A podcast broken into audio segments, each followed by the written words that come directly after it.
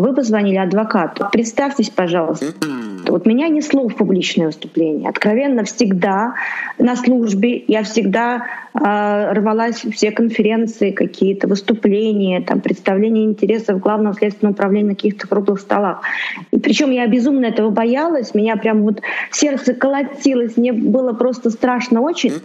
Мы вскрывали, то есть мы вызывали МЧС, вскрывали его сейфы, и после того, как мы произвели этот обыск такой серьезный, нам стали поступать угрозы умейте их чувствовать, потому что законы меняются очень быстро.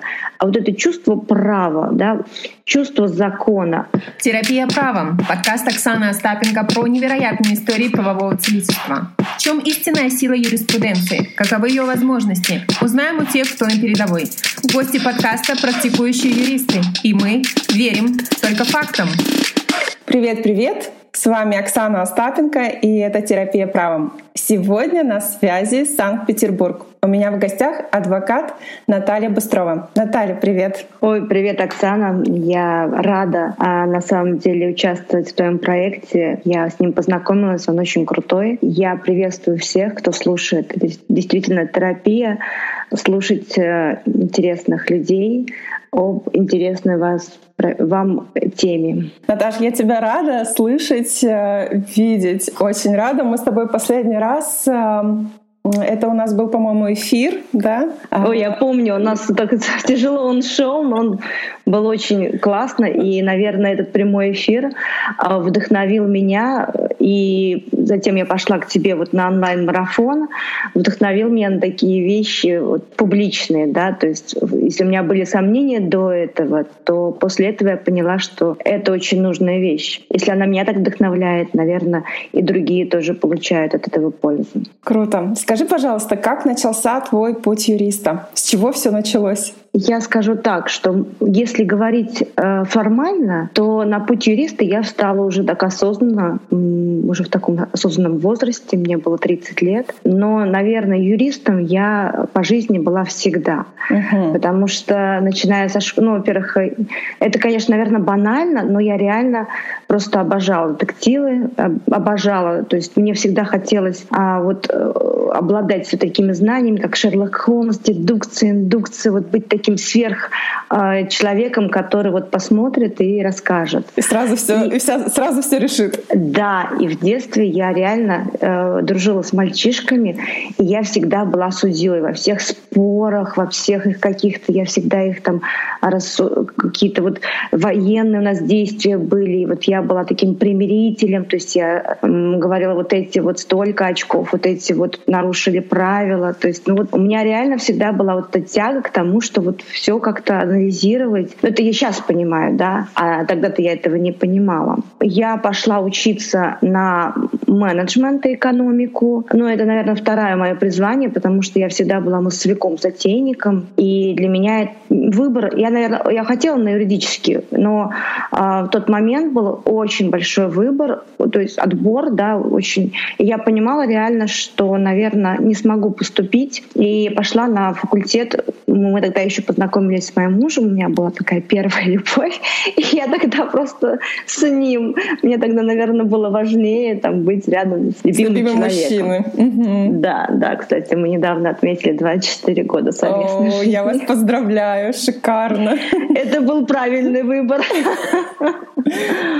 И э, поработав в какой-то ну, достаточно много в отрасли маркетинга, продаж, организации различных мероприятий, так случилось, что у меня в жизни произошли такие события семейные, что я некоторое время не работала вообще. И когда у нас немножко нормализовалась ситуация, а муж, ну, активно с человеком я все равно становилась, он говорит, пожалуйста, э, займись чем ты хочешь, потому что если ты не начнешь свою энергию в мирное русло, то, так, угу. то, то есть э, ты... Созидай, Наташа, созидай. Да, да, ты тут разрушаешь все. И тогда я ему сказала, что я очень хочу пойти на юридический, пойти работать в милицию. Он был uh-huh. в шоке. Ну, наверное, наверное, он был готов на все, чтобы я уже куда-то свою энергию отправляла. И тогда я пошла э, учиться и работать одновременно. Uh-huh. Ну, это произошло, потому что в милицию было устроиться тогда очень долго, я где-то полгода только устраивалась, ну, вследствие, да.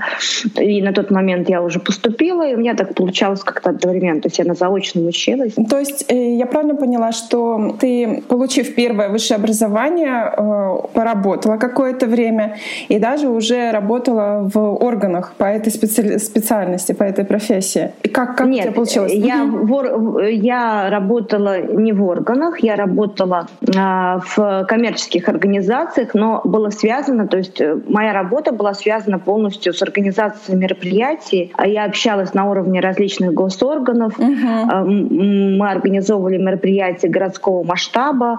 У меня вот моя вот эта коммуникабельность позволяла мне, например, договориться, чтобы там на Петропавловской крепости мы провели там какое-то мероприятие, и наша компания там участвовала. Потом я э, разрабатывала проект туристический, который связан с...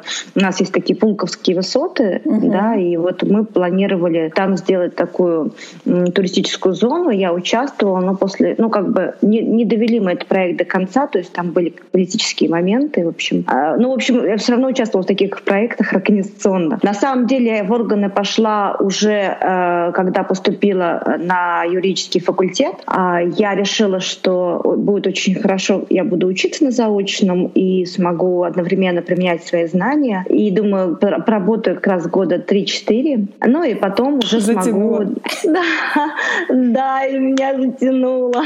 И меня затянуло. Но еще по образованию я хочу сказать, что на самом деле я считаю, что очень важно выбирать, где учиться. Это действительно делает, э, ну, конечно, люди есть очень целеустремленные, они могут вообще самостоятельно учиться, несомненно. Но в целом мы люди а, все с какими-то эмоциями, да, с какими-то настроениями. Я скажу, на тот момент я а, была, наверное, не такой осознанной, как сейчас. И я сначала поступила просто, ну, как бы знакомые посоветовали, школа, высшая там школа какая-то экономики была. Ну, даже не помню, как называется, а, на заочный факультет. Я пришла и поняла, что вообще... То есть туда люди приходили получать дипломы, как бы сдать угу. быстренько. Корочку. Не, да, я отучилась полгода, и поняла, что вообще мне это не подходит. Вот мне не подходит эта атмосфера, мне было неинтересно, это было какое-то мучение, хотя я очень люблю учиться. Я помню, что я, э, когда думала, куда я хочу поступать, я хотела поступать в Академию Генеральной прокуратуры. Uh-huh. Меня прям, мне очень мне нравилось у нас на Литейном 44. Это такое здание очень красивое. И я прям вот рядом проходила, и мне вот хотелось. И я решила, что я вот поставлю цель, я хочу туда. Мне просто это стоило огромных усилий туда перевестись какой-то какой ну, как они говорили, шараги. Uh-huh. Вот, в общем, я поступала туда просто через экзамены. Меня реально поставили э, в, к, перво, ну, вот, к людям, которые поступают на первый курс. Я сдала все экзамены, и только после этого меня приняли, ну, перевели через полгода, то есть во второй семестр я уже училась в Академии Генеральной прокуратуры, и там я реально поняла, что вот это сообщество, оно очень ценно, потому что у нас э, преподавал такой Чеснов теорию государства и права, и это был самый интересный предмет. Актуальные вопросы теории государства и права мы просто обожали. Ну, по крайней крайней мере, у нас еще ну, курс был очень хороший, у нас ребята мы с многими подобрались, ну, да? Угу. да, с многими не общаемся, но есть э, несколько ребят, с которыми мы общаемся, поддерживаем до сих пор связь. Курс э, все были очень целеустремлены и за, заточены на получение знаний, и от этого нам было очень интересно. Учиться было очень интересно, хотя это был заочный факультет. Как-то вот мы поддерживали эту связь, этот настрой. И когда я пошла работать, вот у меня прямо было ощущение, что я применяю сразу эти знания. Поэтому моя работа строилась строилась не так, как у других, да, вот э, моих коллег, она строилась совершенно по другому сценарию. Наташа, сложно было учиться, ну, все равно, да, там заочно и очно заочно, все равно работать и учиться. Э, как ты находила время на учебу? Знаешь, надо сказать, а больше э, моему мужу спасибо, что он все это выдерживает и выдерживал, выдерживал и выдерживает до сих пор. Я постоянно была в этом смысле человеком, который себя загружает. То есть при наличии двоих детей, например, да, ну, если возьмем э, немножко 10 лет назад, uh-huh. да, я, поступ, я училась, заканчивала экономический факультет, и я поступила, мне очень хотелось быть искусствоведом на тот момент. Я училась на двух факультетах. И поэтому, да, работать и учиться для меня было, в принципе, нормально. Конечно, как бы там периодически меня муж возвращал, говорит, ты, ну, как бы, то есть э, сейчас я понимаю, что вот эта вот загрузка, она иногда дает такой эффект, что ты живешь от экзамена до экзамена, от курсовой до курсовой, от дела до дела, там, от дня рождения до дня рождения детей. То есть в какой-то момент сейчас я стараюсь изменить себя, потому что у меня было такое достигаторство, то есть мне было важно процесс, цель, процесс, цель, процесс, цель. То есть я не могла остановиться, я как такая белка в колесе. И, видимо, именно эта стратегия в какой-то момент и подвела меня, что мне пришлось переосмыслить всю свою жизнь, uh-huh. когда я уволилась. А, ну, на тот момент, да, я как бы училась и работала. Было, конечно, сложно, но для меня это было вот э, нормально. У меня была цель, да, у меня было получить юридическое образование. Я очень хотела, на самом деле, пятерку по диплому. Это было смешно в 30 лет хотеть. У меня не, не пятерка по диплому, но из-за моего диплома был, разыгрался грандиозный скандал. А какая тема у тебя была по диплому? У меня было рейдерство, рейдерство, mm-hmm. методика расследования рейдерства. Был, действительно, диплом я выложила очень много практики. Мой научный руководитель Валаска Лена Владимировна вообще, ну, то есть ей очень нравился диплом. Она вообще считала, что это практически чуть-чуть доработать, это будет монография, mm-hmm. дипломная работа. Там был ценз по количеству пятерок. Да ты что? Да, и, к сожалению... Жадины! Да, да, да. К сожалению, в тот момент у нас курс заочный был последний. После этого они перестали набирать заочников, и была задача, ну, как бы, ну да, процентные оценки не показать высокие. И там был целый, на самом деле, грандиозный скандал на кафедре, потому что часть просто все говорили, что это диплом на пятерку, угу. ну, по, по состоянию, потому как я его представила, защитила. А часть, ну, говорили, слушайте, какая я разница, у меня не, не красный диплом, пятерка, четверка, ну, то есть такие, ну, как бы прагматичные. Я, я считаю, что это как бы в какой-то степени ну, показатель того, что не всегда нужно вот рваться вот э, именно определенной цели, иногда нужно смотреть, что она тебе дает. Этот э, диплом дал мне многое. Я поняла, что такое научная работа, стала ее использовать дальше в своей деятельности. Она мне очень сильно помогла. Ты сделала выводы для работа. себя. Ты сделала для себя да, выводы. Да, я получила очень классный навык аналитической работы, работы, которая позволяет уже писать научные статьи, делать какую-то статистику, анализировать дело не просто как э, следователь, а как э, человек, который изучает криминалистику, да, то есть таким э, ученым, научным способом. Наташа, скажи, пожалуйста, вот э, по прошествии там какого-то количества времени ты же можешь оценить, как тебя изменила э, служба в милиции, в полиции? Я хочу сказать сказать, что я очень благодарна госслужбе. Я понимаю, что ну, они действительно испытания где-то, да. Я очень свободолюбивый человек с очень креативным и нестандартным мышлением. И, в принципе, до сих пор а, люди, которые меня встречают, я сейчас э, прохожу школу присяжной адвокатуры, у нас там судья ну, в отставке. Она первоначально нам заявила, что она по виду считывает людей очень практически, ну не сто процентов. Считает по лицам? Да, то есть физиогномика, ну, судья действительно она развита угу. Uh-huh. лет практики, тем более она э, более 15 лет в присяжной, э, именно в присяжных судах, и там тоже это развивается, потому что надо понимать, кто такой присяжный, так, что он может. 90% наших слушателей она действительно сориентировала, кто они, и как они пришли в адвокатуру. Двух человек, меня и еще одну девушку, она не смогла определить. И потом я к ней подошла, она говорит, я бы никогда не сказала, что у тебя за спиной 11 лет практики, да ты еще и начальник следствия была. Обалдеть.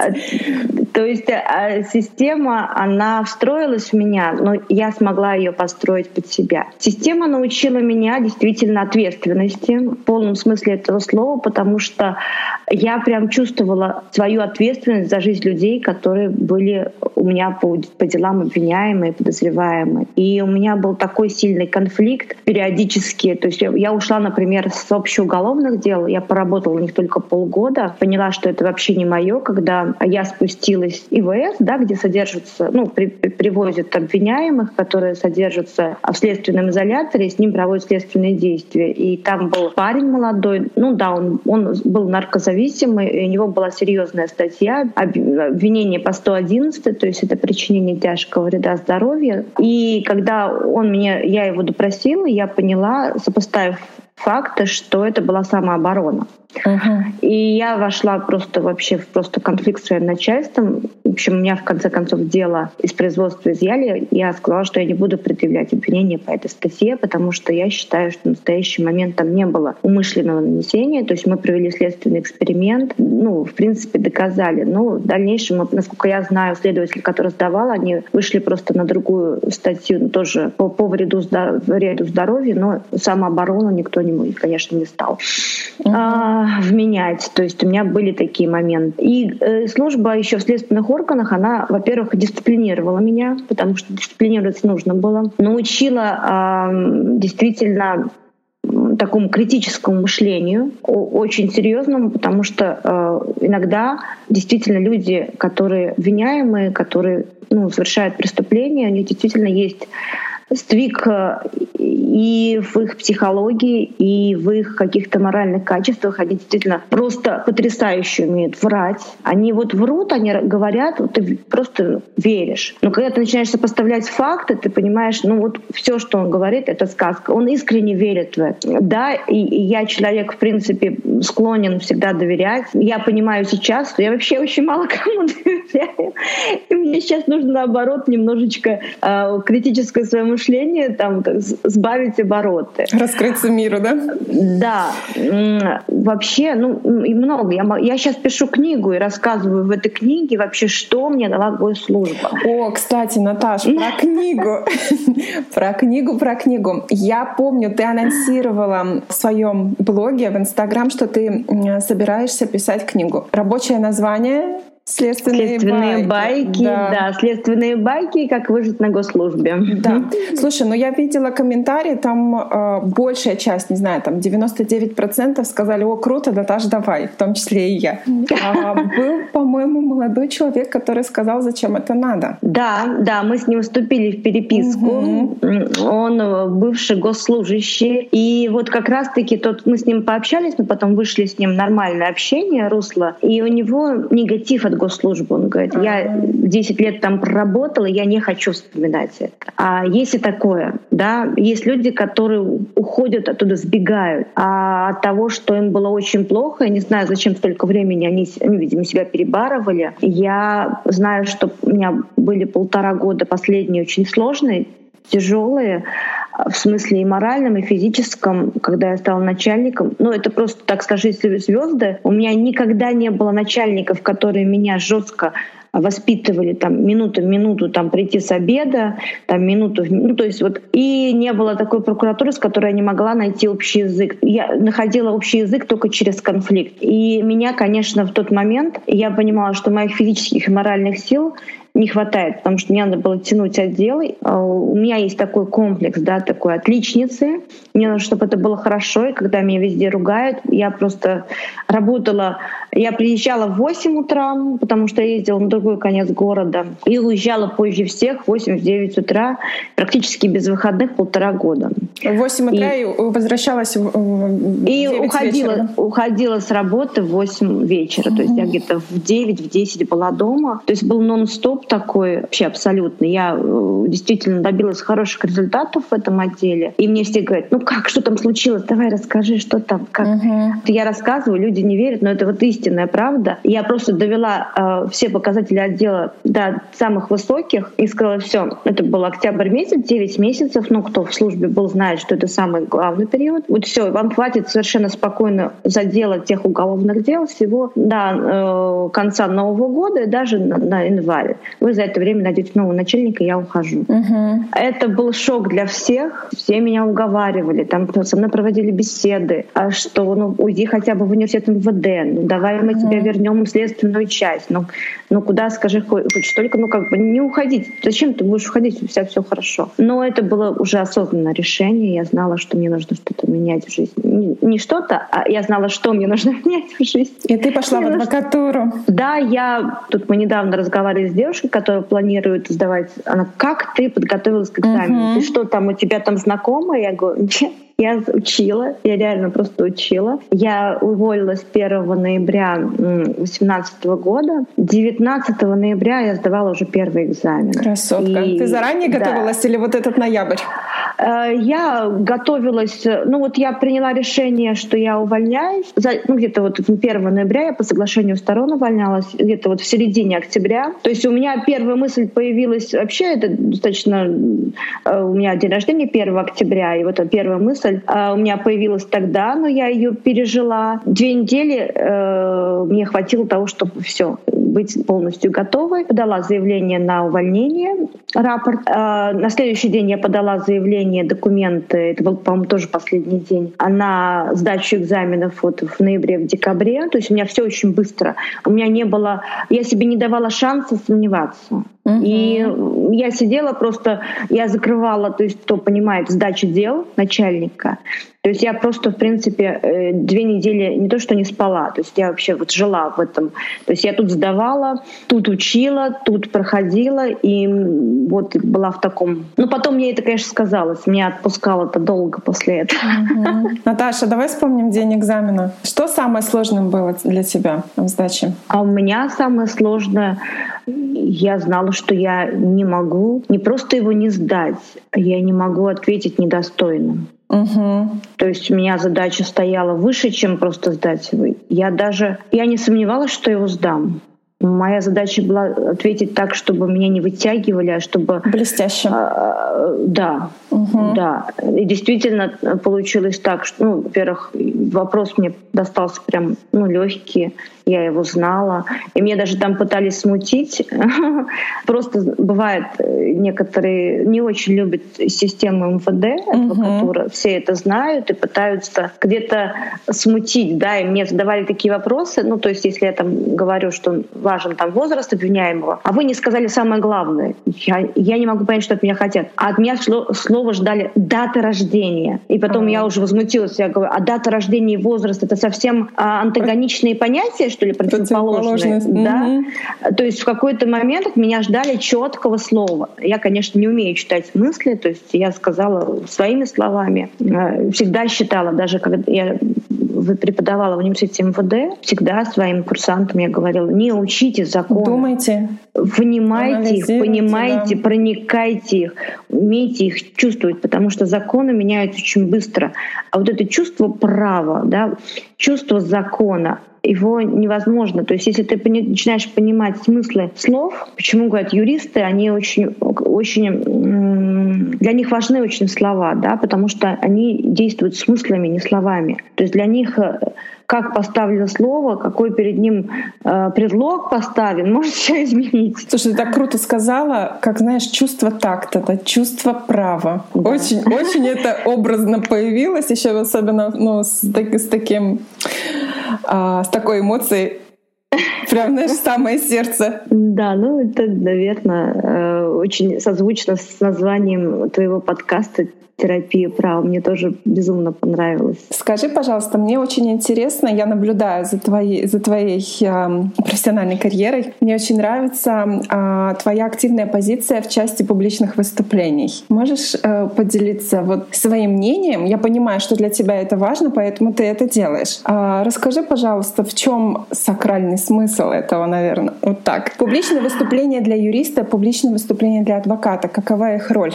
И надо ли это делать? Ты знаешь, все, что мы делаем, а, куда мы вкладываем свою энергию, нужно четко понимать, зачем тебе это нужно, свою цель. Но иногда цель приходит То есть она есть, но ты ее не осознаешь, потому что мы на самом деле, я много всегда интересовалась психологией, и сейчас много нейропсихологии, да, и читаю различные научные статьи. Например, тот же Курпатов, да, он говорит, что мы принимаем решение за 7 секунд до того, как мы его осознаем, да. Для себя нужно понимать, зачем это. Вот меня несло в публичное выступление. Откровенно всегда на службе я всегда э, рвалась все конференции, какие-то выступления, там, представления интересов Главного следственного управления на каких-то круглых столах. И причем я безумно этого боялась, меня прям вот сердце колотилось, мне было просто страшно очень, но я туда рвалась. И хочется, и колется. Да, да, и каждый раз это был какой-то надрыв. А, когда я ушла в адвокатуру, я четко поняла, что я точно хочу выступать. А, и я стала обучаться, обучаться, потому что я видела себя выступающей перед юристами, перед предпринимателями. То есть у меня была какая-то некая картина. Для меня обучение а, ораторскому мастерству стало способом познания себя. И поэтому, видимо, меня так несло, потому что я начала понимать и давать целью. Ну, у меня супруг, он вообще такой человек не публичный. Он нас всегда, зачем тебе это надо, что тебе это дает? Ну, ты вот ушла адвокатур, ну иди ты занимайся своими делами, что тебе... А я ему объясняю, ты понимаешь, когда я готовлюсь к выступлению, я эту тему настолько глубоко изучаю, настолько э, мне же нужно ее и изучить, и какие-то факты, и примеры, и презентации. То есть ты ее перерабатываешь, тебе нужно еще и доходчиво объяснить ее до людей. И я поняла в этом смысл свой, да, я действительно таким образом опять-таки познаю право, но в другом у меня есть ценность передачи информации, делиться информацией такое менторство некое. А, просто я, когда ушла из органов, мне нужно было проработать себя полностью. Я очень много занималась и поиском своих ценностей. У каждого человека есть определенные ведущие ценности. Вот у меня ценность есть такая делиться информацией, и через публичное выступление я ей делюсь. У некоторых юристов нет такой ценности, они очень любят работать с бумагами, они великолепные баристеры, солистеры, да, люди, которые работают, не работают с людьми, хотя их ну, на мой взгляд, все юристы работают с людьми, да, но им не так нужно выступать. И не надо туда идти, если это вот от этого не приносит удовольствие, кайф, и не раскрывают какие-то свои собственные такие э, паттерны. Вот я выступаю перед людьми, даже если у меня э, был страх, я получала все равно удовольствие от этого. А сейчас, когда я научилась подходить к этому профессионально, ну и продолжаю учиться, но все равно уже у меня нет такого страха, я уже знаю технологии подготовки, я уже выработала себе определенные алгоритмы. Я просто понимаю, что это еще одна моя профессиональная особенность. И спикерство сейчас одна моя из профессий. У меня новая рубрика э, в подкасте под кодовым названием «Гениальный вопрос от анонима». Вот у меня к тебе вопрос от другого человека. Он звучит следующим образом. Страшно быть на стороне обвинения. Бывали ли мстительные отморозки? У меня были моменты, когда мне было страшно, а, работая в следствии. А, я сразу говорю, что ну, по крайней мере, для меня работа в следствии. И когда я впервые взяла уголовные дела, и когда впервые передо мной э, появился человек обвиняемый, я прямо осознавала свою ответственность да, за его судьбу. И страшно у меня была такая ситуация в, в определенный момент уже карьеры, когда я стала расследовать экономические преступления. Это был всплеск рейдерства, и у меня было уголовное дело посвящено такое серьезному рейдерству. Там отжимали завод. Были такие достаточно серьезные преступные группировки, которые боролись за этот завод, и мы были между таким между двух огней. То есть вот мы не могли ни ту, ни на другую сторону прийти, и как-то вот мы защищали вроде как этот завод, который нужен был только, наверное, тем сотрудникам, которые там были, а э, вокруг него были вот эти вот товарищи. Естественно, там была сторона, которая вела себя более агрессивно и более, скажем так, э, преступным образом, да, нарушая закон прям серьезно. Мы производили обыск у одного из лиц и понимая, что там у него могут храниться какие-то запрещенные э, там оружие, да, большое количество э, наличных денежных средств, добытых таких преступным путем, мы вскрывали, то есть мы вызывали МЧС, вскрывали его сейфы. После того, как мы произвели этот обыск такой серьезный, нам стали поступать угрозы. Угрозы через э, других лиц, то есть угрожали мне, моей семье, угрожали моему начальнику. Тогда мне было страшно. Потом как-то вот все как-то мы произошло все это моментально. Мы, естественно, предприняли какие-то меры да, безопасности, то есть мы там в какой-то момент, у меня даже семья переезжала. Вот, но все прошло как бы для нас без каких-то последствий. У нас, в конце концов, это дело из района забрало главное следственное управление, и там они, наверное, уже побоялись угрожать. У меня был шок, когда этот человек через несколько месяцев на светофоре вышел, ну, то есть мы узнали уже, да, на светофоре вышел, и там, э, в машину, которая его подрезала, сделал несколько выстрелов травматика человеку. То есть я тот момент я осознала, что угрозы были реальные, и действительно могло бы все быть плохо. Вот тогда мне стало страшно, потому что люди были вообще, то есть реальные отморозки. Расскажи, пожалуйста, интересный кейс э, из разряда терапии правом. А у меня вообще такие кейсы, э, хоть адвокатская практика, она еще пока небольшая, но ко мне приходят такие реальные ситуации, просто вообще нестандартные, сложные. Вот э, из кейса я считаю вообще, что адвокат, он, он должен быть психологом однозначно. Потому что когда приходят к нам люди, они, они уже попали в такую ситуацию, и попали в нее неспроста, да, зачастую приходит такая всегда информация, мы э, идем на те ситуации, которые как бы нам показывают что-то, что мы делаем неправильно в жизни. Э, и у меня пришла девушка, пришла, кстати, из Инстаграм, да, на консультацию. И когда она пришла, я поняла, что человек настолько психологически, то есть ее обманули э, юристы-мошенники, да, мало того, что она пострадала э, от э, неквалифицированного оказания медицинской помощи, э, скажем так, юристы, вот эти, которых она нашла, они сыграли на ее чувствах и предложили в какой-то степени засудить врача, то есть вот что как бы, все будет э, на ее стороне и выплатят такие серьезные гонорары. И в конце концов они начали, когда э, ходить в суд, она говорит, я пришла в суд и понимаю, что где те юристы, которые будут меня защищать. Пришел какой-то мальчик-студент, который что-то там непонятное вообще э, говорил в суде, лепечет. И в конце концов они пропали. И она пришла ко мне через год после всего этой ситуации. Человек просто боялся пойти в суд и узнать, что с ее делом. И для того, чтобы вообще мне с ней начать работать, ну, то есть там ситуация такая была уже проигранная по всем фронтам, и все, что мы объяснив ей, все, что мы могли, это рассрочка уплаты судебных издержек, потому что uh-huh. там, естественно, иск был, а, в иске было отказано, и судебные именно издержки по производству экспертизы были наложены на нее. И мне надо было с человеком провести работу, во-первых, психологическую, потому что она была растоптана ситуацией, что ей воспользовались, да, вроде как ей должны были помочь, ей воспользовались, а я еще мне нужно было объяснить, почему так произошло, почему в данном ситуации она вообще нашла этих ребят и почему воспользовалась их услугами. И мы с ней реально вот обсуждали это. Потом я поняла, почему вот все это шло ко мне. Человеку нужно было очень сильное внимание к ее проблеме. Ей нужно, чтобы ее выслушали, чтобы человеку действительно посочувствовали. И иногда вот именно люди идут бороться не за свои права, а они хотят получить некое понимание и сочувствие от других людей. Угу. И вот э, представляете, какая ответственность лежит на адвокате или юристе, который не понимает этого, который не понимает, где человеку нужно объяснить, что ты ищешь. Ты ищешь сочувствие или ты ищешь прав.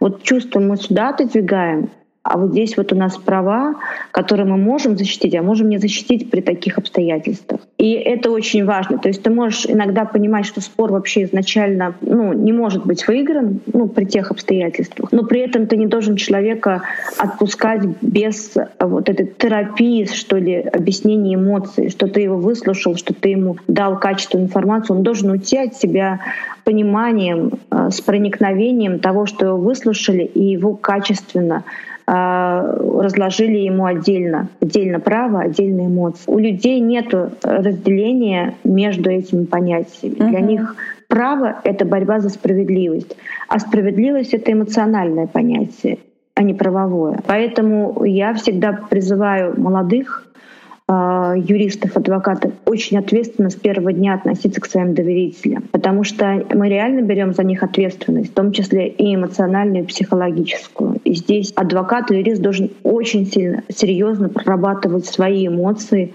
свои чувства.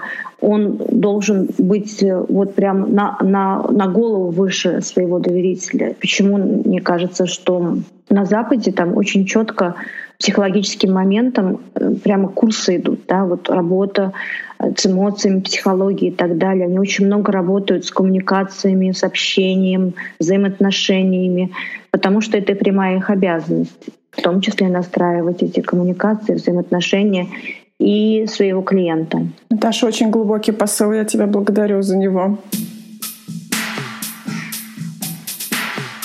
По традиции еще такой э, вопрос. Расскажи какой-то смешной случай из практики. Может быть, э, связанный там непосредственно с работой или с сотрудниками, с которыми ты... Ой, смешных случаев просто огромное количество. Я говорю, следственные вайки, которые были в моем инстаграме, послужили началу работы над книгой.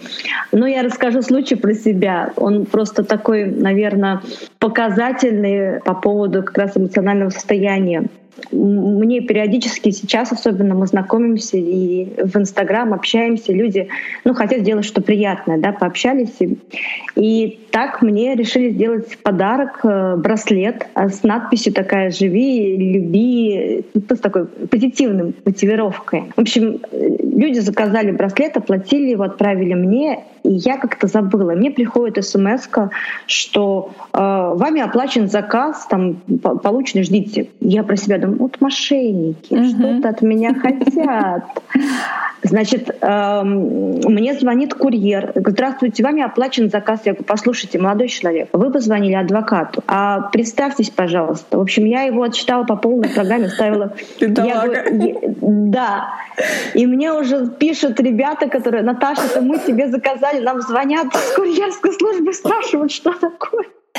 Нас, нас пытаются там мошенниками выставить. Прими, пожалуйста, браслет, это наш подарок. И тогда я поняла, что это не мошенники. Круто. Это реально курьеры, которые... Это благодарный клиент, а ты забыла. Да. Я, вот, представляете, какой вот периодически адвоката бывшего следователя мозг. Мы везде ищем. Кругом враги. Кругом враги. Наташечка, да, да, да. я тебя благодарю за то, что ты уделила, уделила мне время, рассказала свою историю, рассказала свой путь юриста и поделилась интересными кейсами из практики. Я уверена, что э, сегодняшний выпуск будет очень полезен э, для тех, кто мечтает э, стать адвокатом, уйти в адвокатуру. Послушайте и сделайте правильные выводы для себя. Спасибо, Наташа. Да, я тоже благодарю. На самом деле мне просто было очень приятно делиться. А, я как раз сейчас еще готовлю онлайн-курс «Первый шаг в частную практику». Это такой опыт, наработанный мною. Вот, поэтому спасибо большое. Я люблю с тобой общаться. А сегодня для меня много моментов, которые я тоже в курс внесу. Я поняла, что надо дополнить его. Круто. Наташечка, спасибо. Хорошего тебе дня. Да, всего доброго. Пока. Пока. Всем счастливо.